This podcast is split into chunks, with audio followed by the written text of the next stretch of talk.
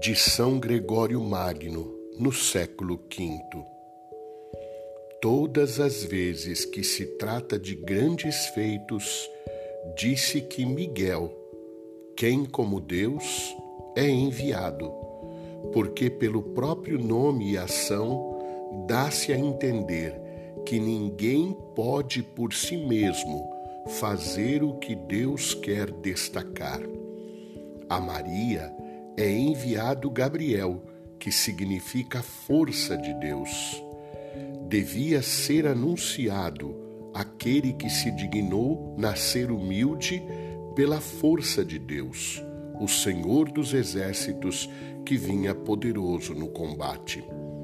Rafael significa Deus cura, porque ao tocar nos olhos de Tobias, como que num ato de cura, lavou as trevas de sua cegueira.